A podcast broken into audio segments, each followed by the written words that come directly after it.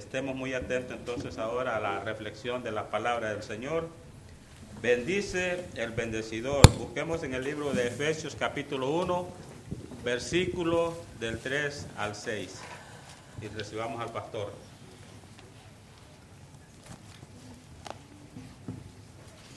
Muy buenos días hermanos. les comento que mi, padre ha hecho un viaje para Marruecos, está en Rabat, ah, y la razón que está allá es porque ah, está mirando, aconsejando una, pareja que está pensando en empezar una iglesia en, Rabat, un país musulmán y, y 78% no evangelizado. Ah, e, es decir, el 78% de la nación nacerá, vivirá su vida y morirá sin haber escuchado acerca de Jesucristo.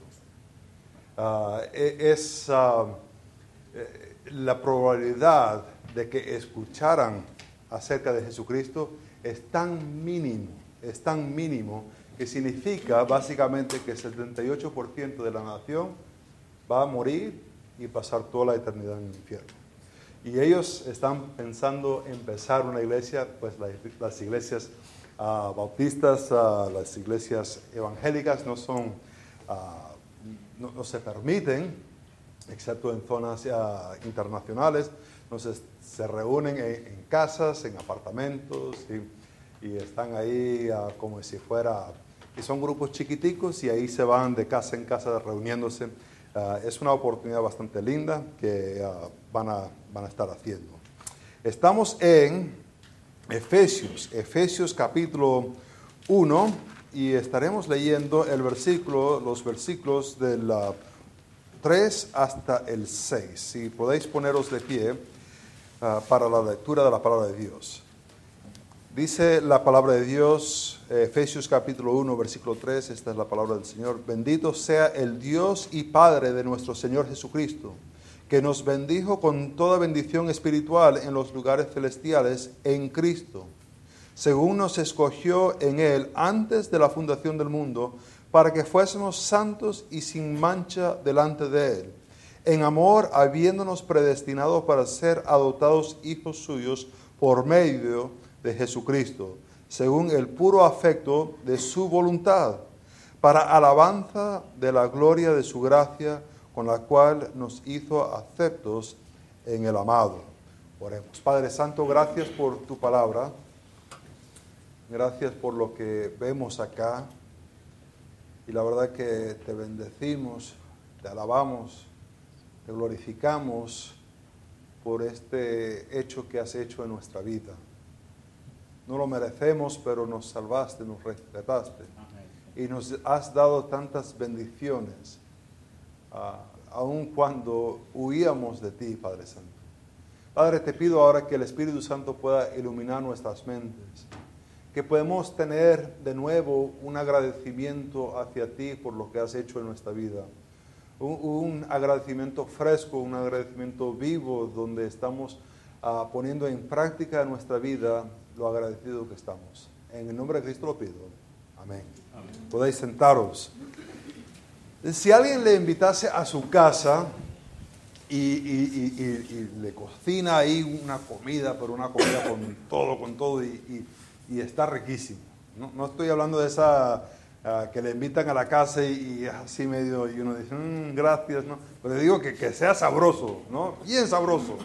Y, tú comes a gusto, ¿no? no es que te ponen así como poquito y están así como, ojalá que no se lo come mucho, ¿no? Pero que te dan así plato tras plato y, tú quedas, pues, uff, para reventar.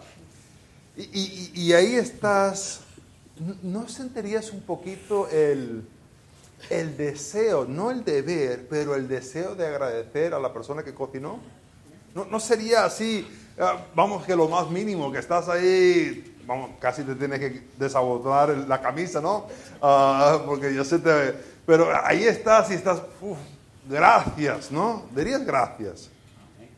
El, 15 de enero de 2009, ah, el vuelo 1549 ah, de US Airways salió de La Guardia hacia Charlotte, ah, Carolina Norte. Y en eso de que iban, despegaron y, y despegaron y había una, unos ah, gansos. Y se le metió un ganso por el, ah, por el motor del avión y el avión tuvo que aterrizar de emergencias y aterrizó en el río Hudson. Eh, El piloto, Captain Chelsea uh, Sullenberg, uh, pudo navegar el avión sin, sin, un- uh, sin uno de los motores, navegó el avión y, aterrizó en el agua. Y está la, la foto esa uh, famosísima donde están la- la- las personas en, en las alas, parado, y, el barco ahí flotando en el agua, ¿no? Ah, el avión flotando en el agua y vienen para rescatarlos. Y solamente cinco personas se, eh, estuvieron heridos, pero todos fueron rescatados. Ahora, ¿qué se le debería hacer a ese capitán? ¿Tú crees que ese capitán llama a una de esas personas y dice, mira, ah, eh, ¿me puedes pasar cinco dólares? Hombre, aquí están los cinco dólares, aquí está. Mira que ah, iba a comprarme un Big Mac en, en- el McDonald's ah, y- y me olvidé la, la- cartera. ¿Me, puedes comprar? hombre, aquí está. No sería tanto de deber, pero el querer hacer algo en agradecimiento, ¿no? No sería lo, lo, lo mínimo que podrías hacer. Y, pensemos en la familia, en las familias de estas personas que ah, fueron sanos y salvos. Y llegas a escuchar que el piloto que aterrizó y rescató a tu hijo, tu hija, ah, se le despichó el caucho en la autopista. ¿No te paras a ayudarle, a hacerle algo?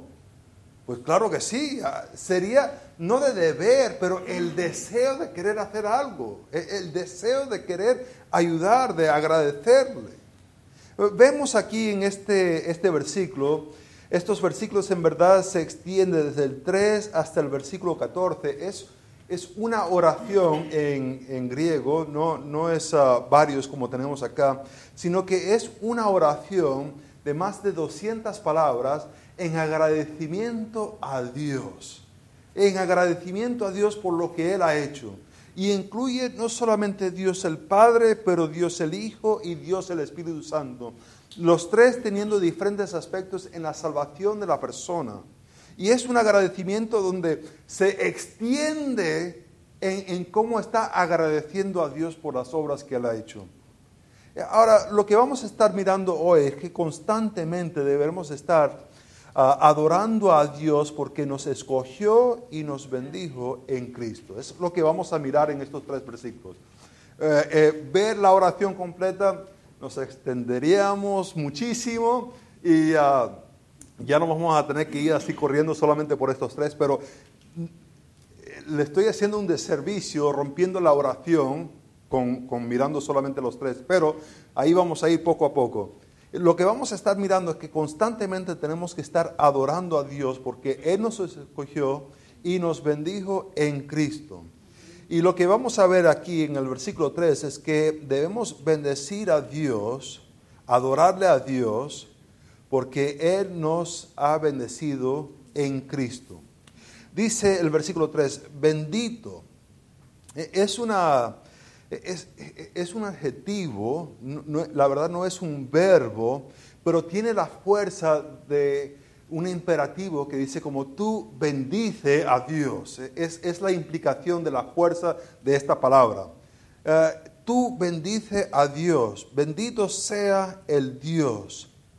Y dice aquí que ah, este Dios lo llama Padre. El I es- significa bendito sea Dios, el que es Padre. Eh, esto de Padre es curioso porque Padre puede tener la idea de ser la persona biológicamente relacionado con el, el Hijo, ¿no? Tiene esa idea. Pero también eh, la idea de Padre tiene la idea de una deidad suprema, el que es responsable por el origen y por el cuidado de todas las cosas.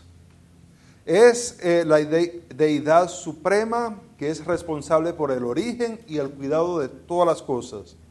Dice que este Dios, Pablo lo identifica, es Padre. Ahora, pero dice Padre de nuestro Señor Jesucristo. Eh, es curioso mirar que el Padre está relacionado al Hijo. El Hijo es engendrado del Padre, es, es engendrado del Padre, es diferente el uno del otro. Hay muchos que confunden el uno ser igual al otro. No son iguales en personas, son iguales en ser Dios, pero no son iguales en personas, son dos diferentes personas, un solo Dios, dos diferentes personas. Este es el Padre dice eh, de nuestro Señor Jesucristo, que ya va ya va ah, relacionando específicamente que no es Dios Padre de todos los otros dioses, sino específicamente está en relación particular con el Hijo Jesucristo. Hay a veces las personas que piensan que eh, el, el querer hacer el bien y, creer en un poder supremo es suficiente y no es suficiente porque ya va relacionando, va poniendo específico a quién se está refiriendo, es el Dios y está en relación como padre sobre el Hijo, que es una autoridad. Ahora, dice de nuestro Señor Jesucristo, la idea de Señor empieza a explicar su relación con, Pablo y con los santos en Éfeso. Porque dice que es nuestro y no vemos otro autor excepto Pablo. A veces en las otras cartas dice Pablo y esta persona le escribe, pero aquí es Pablo solamente. Entonces, eh, cuando dice nuestro, pues no es que tiene un ratoncillo ahí eh, en el bolsillo, entonces dice nuestro, como hablando de sí mismo y también del ratoncito. Eh, el nuestro es con Pablo y con la iglesia, Jesús es Señor.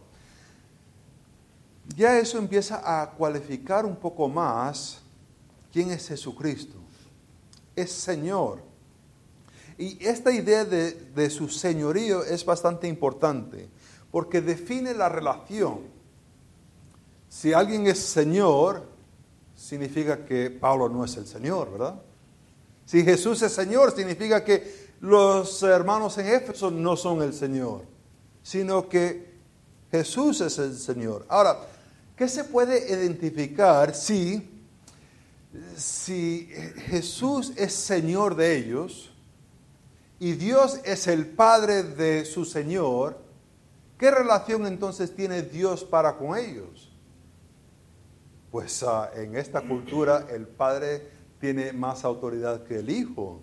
Entonces, si el Hijo es Señor, imagínate el Padre. La autoridad que tiene en su vida para decirles qué hacer, cómo vivir, para qué deben estar haciendo. Eh, lo, lo pone por supremo, por encima de todo. Porque si Jesús es Señor y Dios es el Padre, está por encima. Y dice, bendito sea el Dios y Padre de nuestro Señor Jesucristo, y ahora aquí está lo impresionante, que nos bendijo con toda bendición espiritual en los lugares celestiales en Cristo. Nos bendijo. Este Dios, este Dios que está por encima del Señor Jesucristo, ha bendecido a nosotros, le dice, nos bendijo. Ahora, ¿qué tipo de bendición nos dio? o les dio a ellos. ¿Qué tipo de bendición es? bueno, él empieza a cualificar un poco esta bendición y dice que nos bendijo con toda bendición espiritual. Suena bonito, ¿verdad que sí? Pero ¿qué será esa bendición espiritual?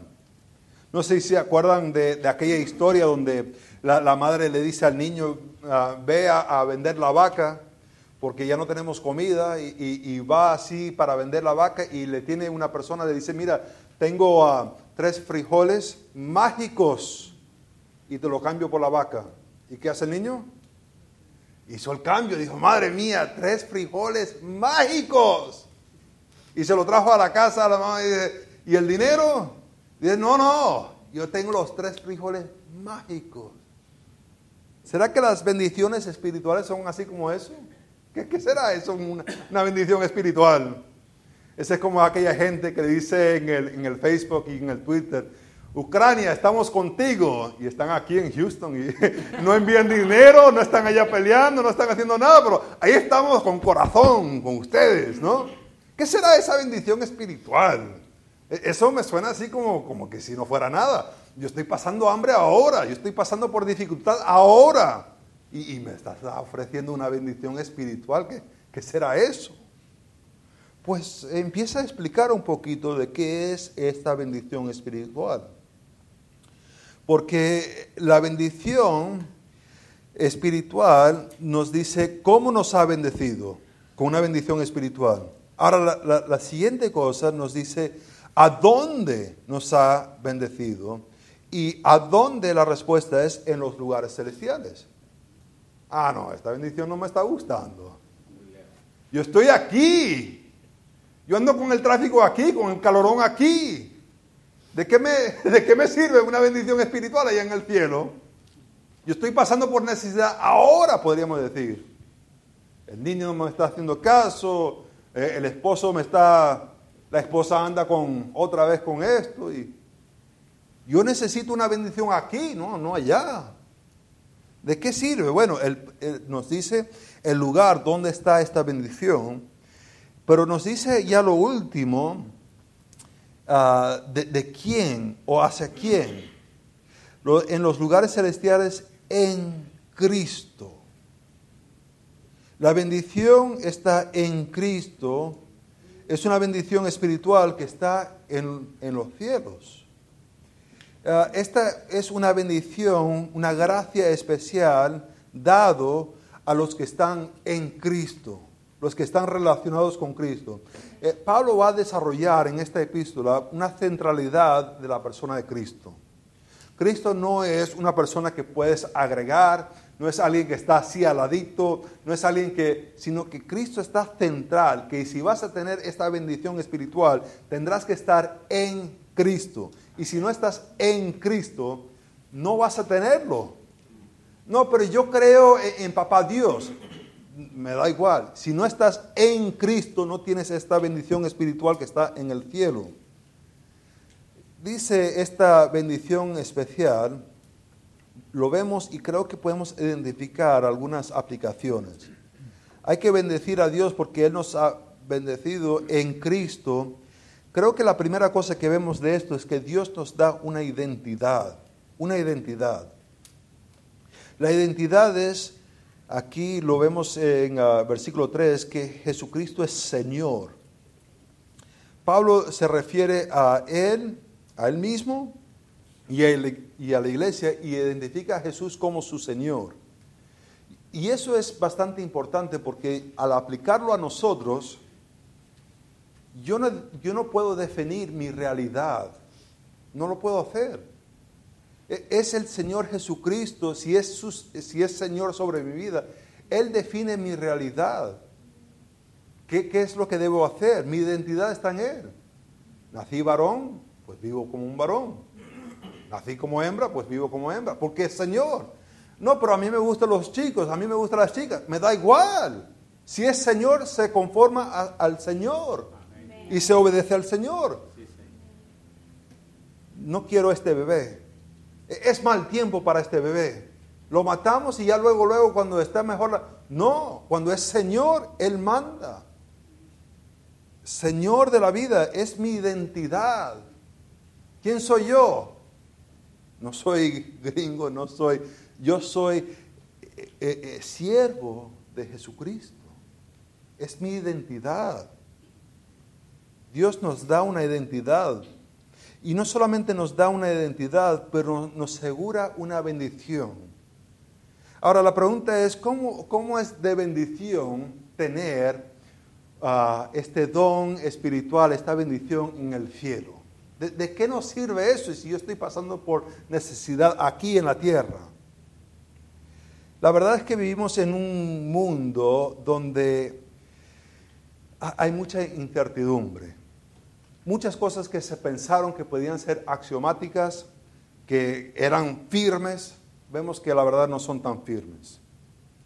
Supuestamente padres aman a sus hijos, pero hemos visto donde padres han matado a sus hijos. Mm, Vemos que matrimonios supuestamente iban a ser para siempre, pero no eran para siempre. Y vemos que hay mucha incertidumbre sobre trabajo, sobre el futuro, y, hay muchos que dicen, pues, ¿para qué vivir? Y hasta he escuchado, ¿para qué tener más hijos en este mundo con esta, toda esta incertidumbre? Lo que vemos aquí de nuestra bendición espiritual, estar en los lugares celestiales, es que está seguro, está seguro. ¿Se acuerdan que Jesús estaba hablando en Mateo capítulo 6 y les dice dónde deben tener su tesoro? No aquí en la tierra, porque ¿qué pasa aquí en la tierra? Pues se corrompe. O viene un ladrón y te lo roba. ¿Dónde está esta bendición que tenemos nosotros? ¿Está aquí donde se puede corromper? No, está con Dios en el cielo. Es decir, esa bendición que nos ha, nos ha bendecido, que ya lo vamos a mirar, está tan seguro como está Dios. Y eso es impresionante. E, e, eso no es que puede ser que se pierda, queda por allá tirado y uno dice, ¿dónde está la bendición? Ah, no sé, se perdió. Está con Dios, está tan seguro como Dios mismo, porque Dios es el que lo está prometiendo, es el que lo está dando. No está aquí donde alguien te lo puede quitar, te lo puede robar. Está tan seguro y por tanto esa seguridad que tenemos deberíamos agradecer, adorar a Dios, que tenemos una bendición tan segura como Dios mismo, porque Él es el que lo está prometiendo. Naciones toman préstamo de otras naciones y a base de sus ingresos y sus cosas, pues uh, dicen, te vamos a pagar. Ahora hay algunas naciones que prometen, mira, si nos prestas este dinero, te lo pagaremos.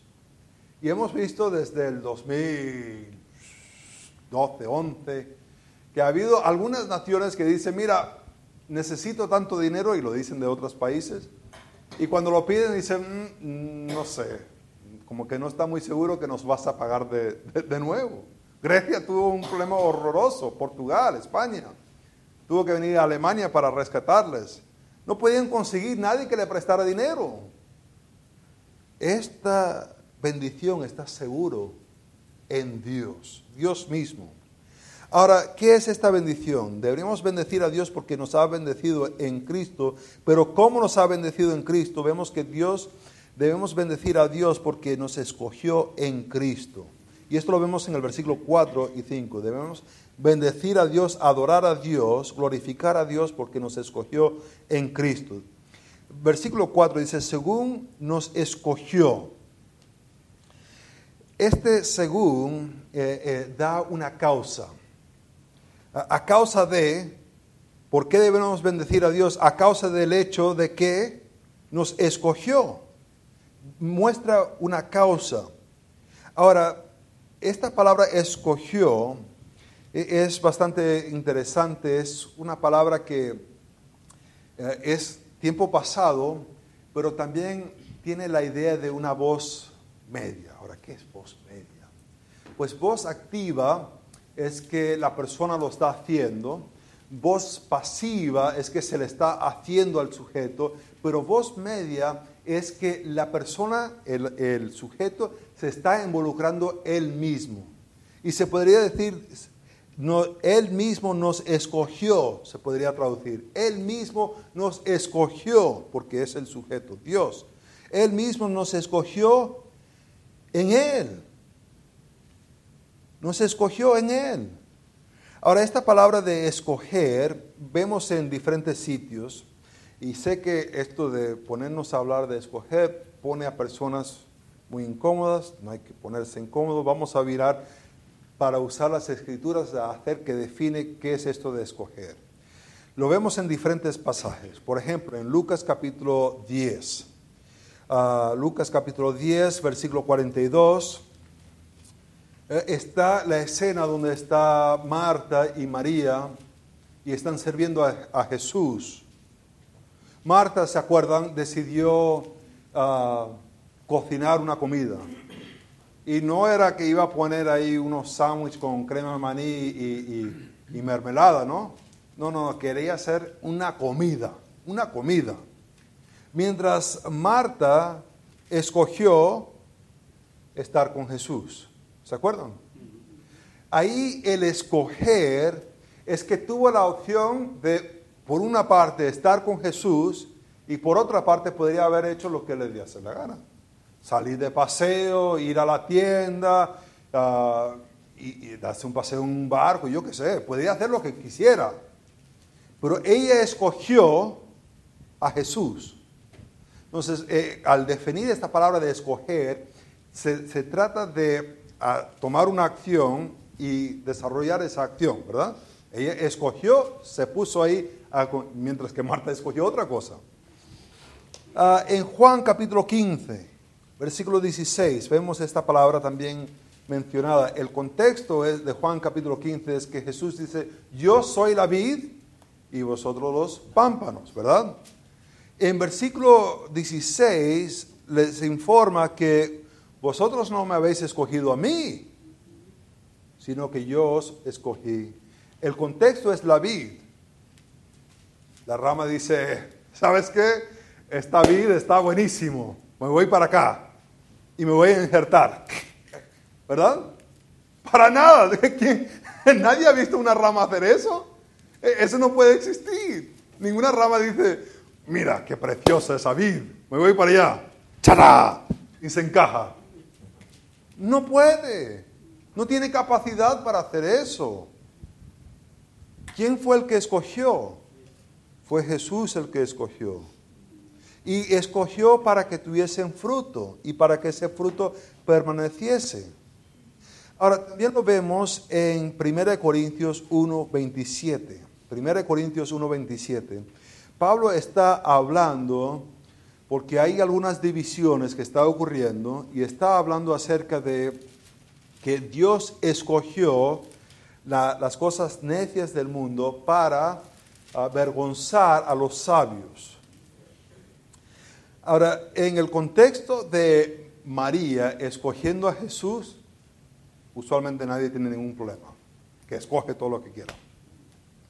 En el contexto de Dios escogiendo las cosas necias del mundo para abrumar a los sabios, también nadie tiene ningún problema. Pero ya al llegar al aspecto donde Dios escogió a personas, y, ya eso empieza a causar un poquito problemas. Pero lo que hemos visto es una decisión donde tiene una acción positiva hacia lo que quiere la persona, ¿verdad? Vemos aquí, Pablo dice, nos escogió y nos escogió ¿cómo? En Él. Nos escogió en Él. La centralidad de Jesucristo es tan importante. Dice, antes de la fundación del mundo. En 2004, Magnus Carlsen, un hombre de, uh, uh, de Suecia, jugó a Gary uh, Kasparov en ajedrez. Magnus tenía 13 años y Gary tenía 28 años mayor que él. Había jugado muchos, muchos años. Y el niño de 13 años uh, jugó tan bien que llegó a un punto donde ya no se podía avanzar. Es decir, que llegaba uno y podía mover para acá, él movía para acá, se movía otra vez para acá y, ahí iba a ser hasta la eternidad. ¿no? Uh, llegó, no era jaque mate, pero llegó a, mate. Y entonces, eh, un niño de 13 años, jugando con alguien 28 años mayor que él, y, le, básicamente le ganó. Eh, eh, tiene que tener una sabiduría, una inteligencia para poder anticipar los movimientos.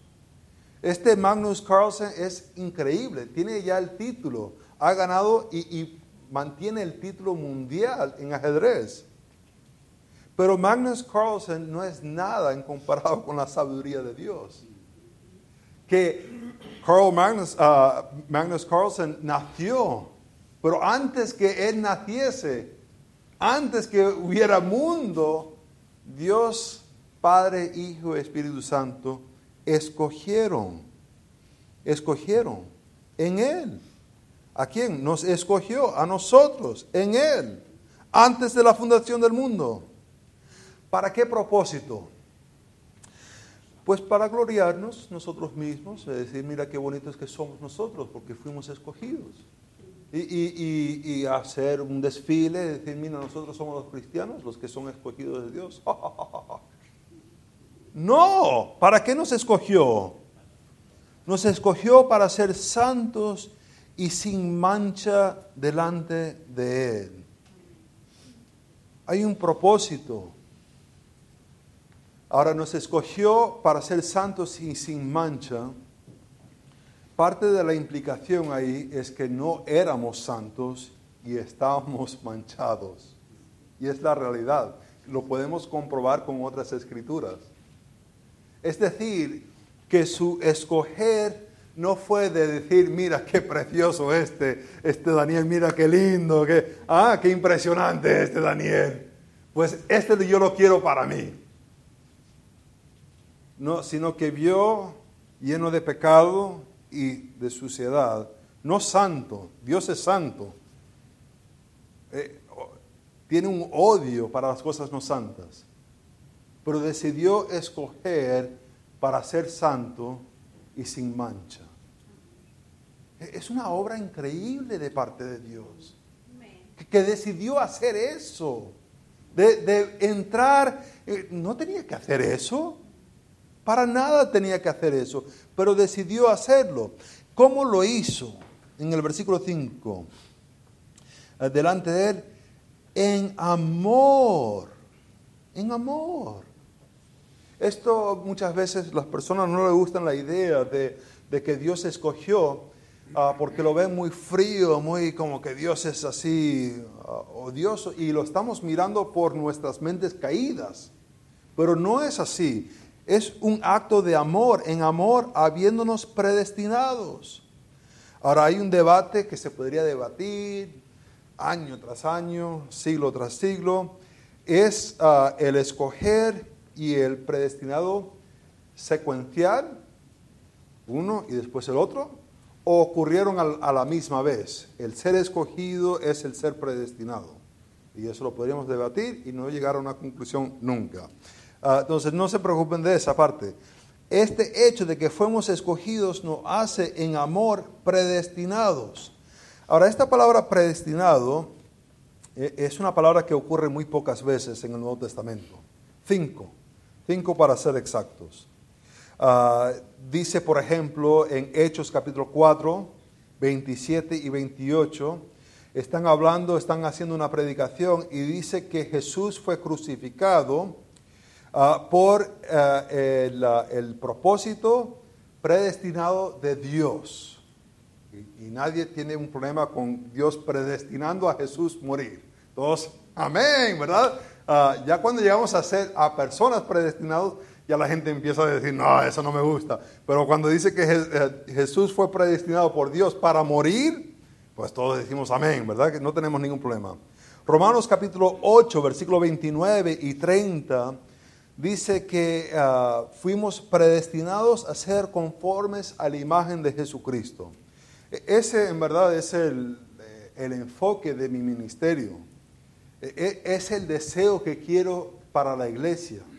En verdad cada sermón que sale está basado en esto, de ayudar a la persona a ser más como Cristo y menos como sí mismo porque esa es la voluntad de Dios, que seas conformados, has sido predestinado para ser conforme a la imagen de Jesucristo.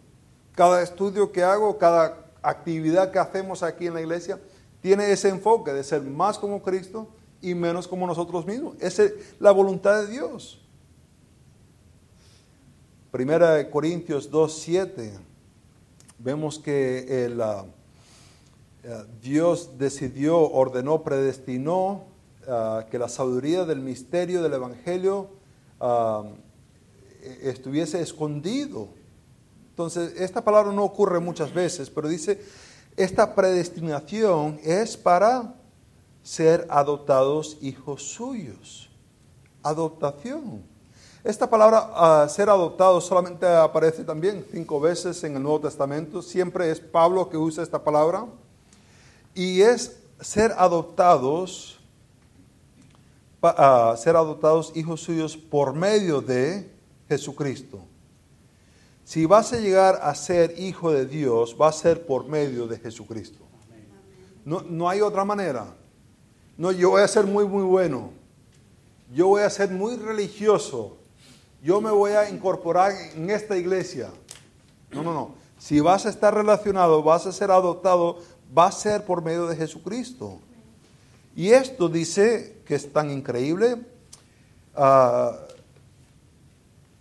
por medio, en el puro afecto de su voluntad. El puro afecto, que es en su buena voluntad, Él decidió hacer esto. En su buena voluntad. Él nos escogió, en amor nos escogió por medio de su buena voluntad. Dios nos escogió a nosotros. Ahora, piensen esto un momento y, les voy a ser muy honestos y a lo mejor ya después que doy esta ilustración ya no van a querer que sea pastor más, pero me voy a arriesgar. Hubo el huracán Harvey, ¿se acuerdan? Y, y venían las noticias que venía ese huracán. Y, no solamente que venía, pero lo que llaman el lado sucio del huracán nos iba a tocar a nosotros. ¿Se acuerdan? Donde iba a echar ese aguacero. Y, sabes qué?